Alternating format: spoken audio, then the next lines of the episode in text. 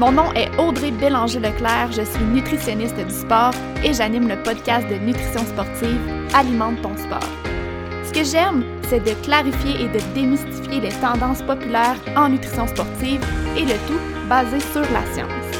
Avec le podcast, mon but est de te donner des trucs concrets pour optimiser ton alimentation et améliorer tes performances dans la simplicité, l'équilibre et surtout le plaisir.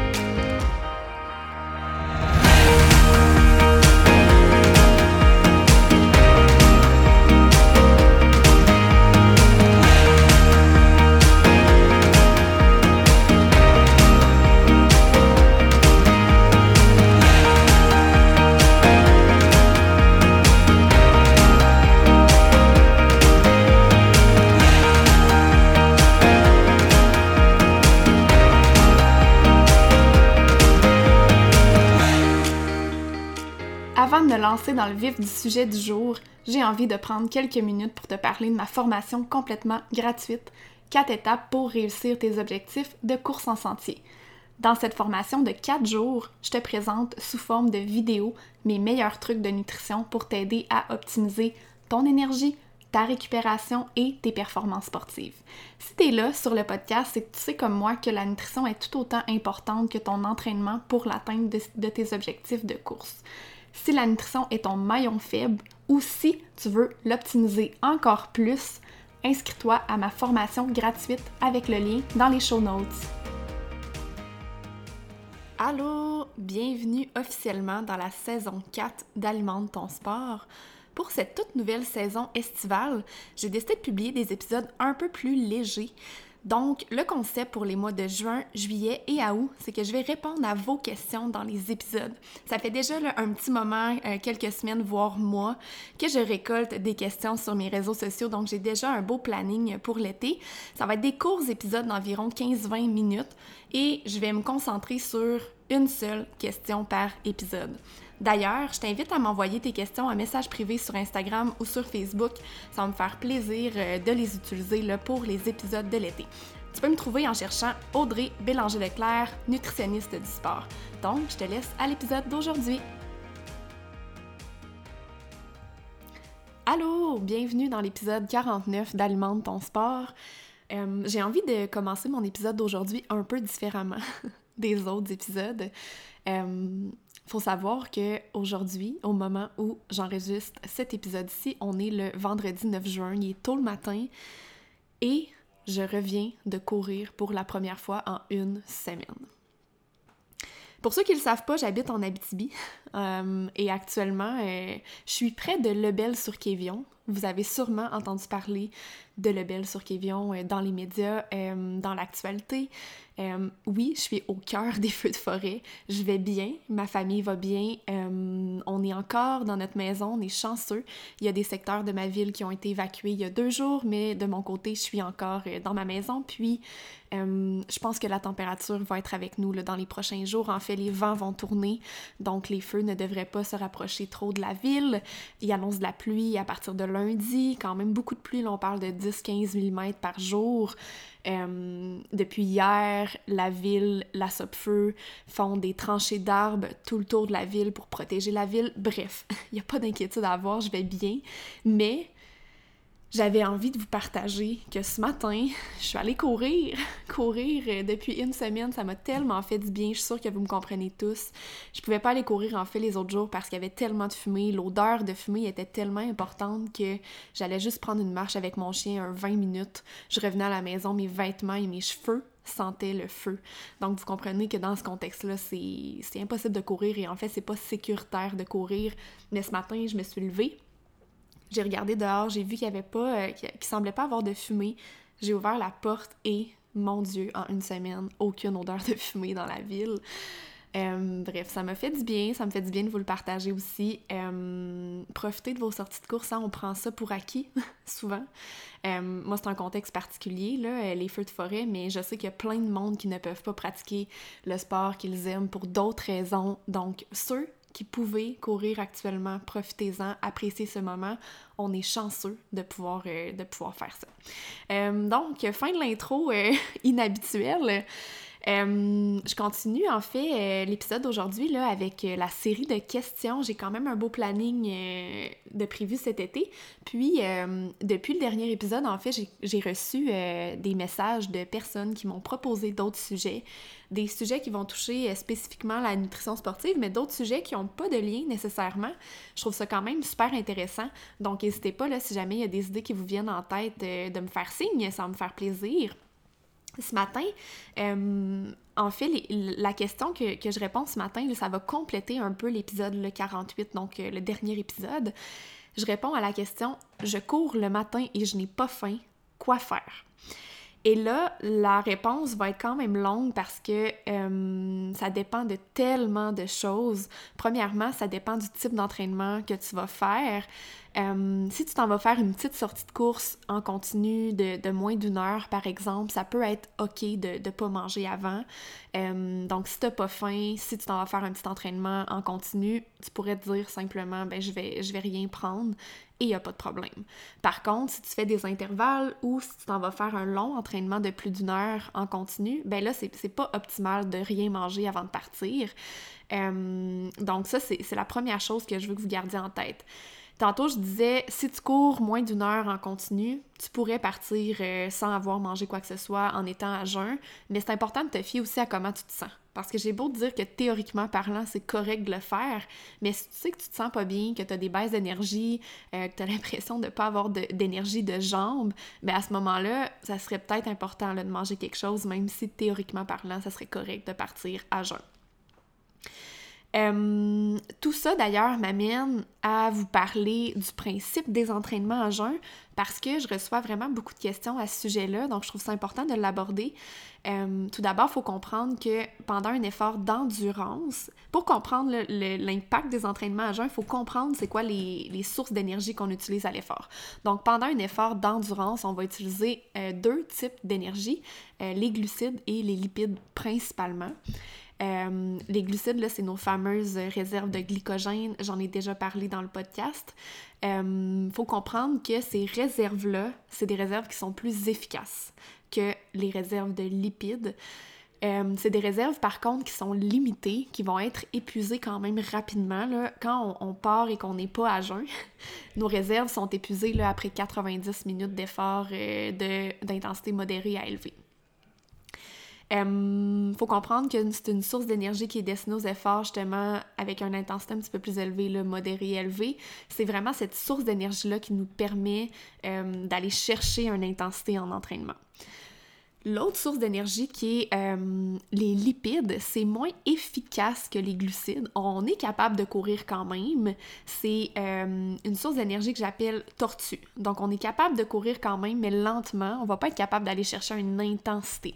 Ce qu'il faut savoir de ces réserves-là, c'est que c'est vraiment une très grande réserve d'énergie. Tantôt, je vous disais, les réserves de glucides, c'est des, réserves qui sont très limitées, mais au contraire, les lipides, euh, c'est quand même des grandes, euh, des grandes réserves d'énergie.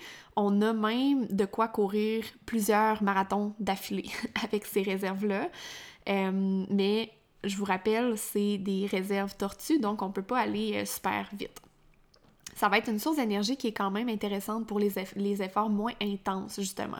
Les efforts, les efforts de très longue durée moins intenses, euh, on dit le courir longtemps mais lentement. Fait que tu sais, dans un contexte d'ultra-marathon, euh, tout ce qui est ultra-trail, euh, même Ironman, ça pourrait être des réserves d'énergie qui, sont qui sont importantes à optimiser. Si on s'entraîne tôt le matin, en fait, ce qui se passe, c'est qu'on se lève et on est en état de jeûne. Pendant la nuit, euh, c'est le glycogène hépatique, donc nos, réserves de glucides dans notre foie, qui vont nous permettre de maintenir notre taux de sucre dans le sang, de nourrir le cerveau, entre autres, parce que le cerveau carbure exclusivement aux glucides. C'est important de briser cet état de jeûne-là avant d'aller courir si, comme je disais tantôt, on fait un, long entraînement ou des entraînements euh, par intervalle, parce que vous comprenez que si vos réserves d'énergie sont déjà vides, vos réserves de glucides sont déjà vides, ben vous n'allez pas être capable d'aller chercher l'intensité souhaitée à l'entraînement et vous risquez en fait de trouver votre entraînement très long et très difficile, voire de pas avoir de fun. Et on se rappelle que on fait du sport pour avoir du plaisir également. Par contre, dans certains contextes, comme quand on s'entraîne justement pour un ultra, ça peut être intéressant d'utiliser le principe de je vais le dire en anglais, je sais pas si c'est une traduction, là, mais train low, compete high. Donc, de s'entraîner avec des petites réserves d'énergie. Et là, on arrive dans un événement officiel et on booste nos réserves d'énergie pour avoir vraiment un fonctionnement optimal du corps. Ça veut dire en fait s'entraîner avec des réserves de glycogène qui sont faibles. Donc, on peut utiliser les entraînements dans ce contexte-là. On le sait quand on est les entraînements à jeun dans ce contexte-là. On le sait, quand on est à jeun, nos réserves d'énergie, nos réserves de glucides sont vides. Donc, ce qui se passe, c'est qu'on n'a pas le choix d'aller déjà puiser dans nos réserves de, de, lipides quand on part. Donc, ça aide le corps à lui apprendre à mieux utiliser ces réserves d'énergie-là. Donc, c'est quelque chose qui peut être intéressant quand on fait des, des événements là, très longs, parce que d'emblée, le corps a plus de facilité à aller utiliser les réserves de lipides, donc d'épargner un petit peu les réserves de glucides qu'on veut, euh, qu'on veut épargner parce que je les dit, c'est des réserves qui sont limitées. Euh, on peut cibler certains, entraînements dans notre plan d'entraînement. Euh, je vous recommande peut-être pas les très longs entraînements. On parle d'entraînement d'une heure et moins en continu. C'est pas le moment aussi de faire vos intervalles en étant à jeun, comme je disais tantôt. Euh, et super important si vous souhaitez tester euh, les entraînements à jeun parce que vous vous entraînez pour des événements plus longs. apportez avec vous des sources de glucides si vous en avez besoin. C'est vraiment pas le fun d'être loin de la maison, de mal filer parce qu'on n'a rien mangé, on est à jeun et qu'on a accès à absolument rien. Et c'est une question de sécurité aussi. Donc, si jamais vous voulez le tester, apportez des trucs avec vous. Si besoin, vous allez y avoir accès au moins, vous allez pouvoir les prendre. Euh, donc maintenant, juste pour terminer la, réponse à cette, la longue réponse à cette question, euh, si on se dit, ben, dans mon contexte, c'est important de manger quelque chose avant mes entraînements, euh, je vais vous donner, dans le fond, quelques idées d'aliments que vous pourriez choisir à ce moment-là. Euh, d'ailleurs, vous pouvez aussi aller écouter l'épisode 48 si vous ne l'avez pas fait encore, parce que je réponds à, la question le quoi manger et quand avant une course dans cet épisode-là. Fait que définitivement, là, vous pourrez trouver des, des éléments de réponse. Mais quand on court tôt le matin, là, généralement, euh, ce qui se passe en fait, c'est qu'on n'a pas beaucoup de temps de digestion avant le départ. C'est rare qu'on va se lever là, 3-4 heures avant le début de notre entraînement.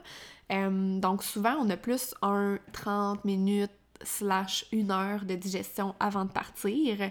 Donc juste en rappel, ce qu'on veut prioriser comme groupe alimentaire à ce moment-là, c'est les produits céréaliers pauvres en fibres et les fruits principalement. On veut, dans le fond, optimiser les glucides. Donc, euh, donc les sucres ajoutés, par exemple, auraient leur place aussi à ce moment-là. Et on veut diminuer les aliments protéinés et les gras. Si, dans un contexte où les aliments solides ne sont pas bien tolérés, vous avez des, des inconforts digestifs, vous n'êtes pas habitué de manger avant et c'est difficile. Pour s'entraîner à mieux tolérer les aliments avant, ce qu'on pourrait faire, c'est aller vers des trucs qui sont plus liquides. Euh, donc, se faire par exemple un smoothie à base de lait ou euh, boisson d'avoine, euh, des fruits, des flocons d'avoine dedans aussi également pour avoir le produit céréalier. On pourrait ajouter miel, sirop d'érable au goût. Euh, il y a l'option aussi euh, de smoothie qu'on pourrait faire à l'avance et congeler. Euh, c'est que ça peut être pratique en fait si on est pressé le matin, là, on peut les faire congeler dans des cubes de glace. un peu comme le principe des smoothies et vives qu'on retrouve dans la section des produits congelés à l'épicerie. C'est des smoothies qu'on ajoute le liquide, qu'on peut laisser fondre le cube de smoothie dedans ou bien on le broie. Puis ça nous permet d'avoir quelque chose de rapide à prendre. On pourrait aller simplement avec lait au chocolat, avec des fruits.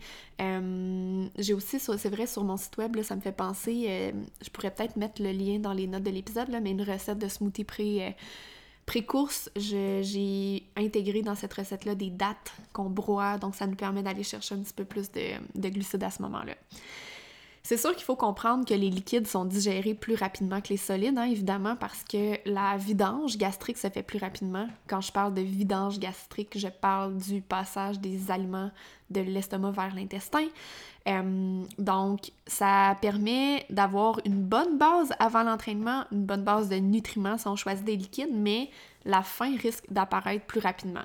Encore une fois, si on s'en va faire des plus courts entraînements, ça peut être correct, mais c'est sûr que si tu pars pour un long entraînement et que tu prends un smoothie avant de partir, ben c'est sûr, sûr, sûr que tu vas avoir faim, là. tu vas avoir la sensation de, de ventre creux éventuellement euh, pendant ton entraînement.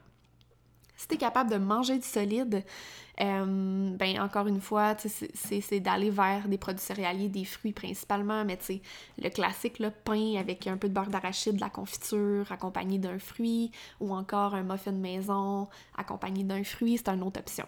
Mais c'est sûr que il n'y a pas de réponse parfaite à cette question-là. Il y a plein de trucs à prendre en considération. Je le répète, la nutrition, c'est jamais noir ou blanc, c'est toujours gris. Il y a beaucoup de zones grises, donc c'est important d'avoir euh, des stratégies qui sont adaptées à nous, qui sont individualisées, de faire des tests, d'apprendre à se connaître aussi là-dedans.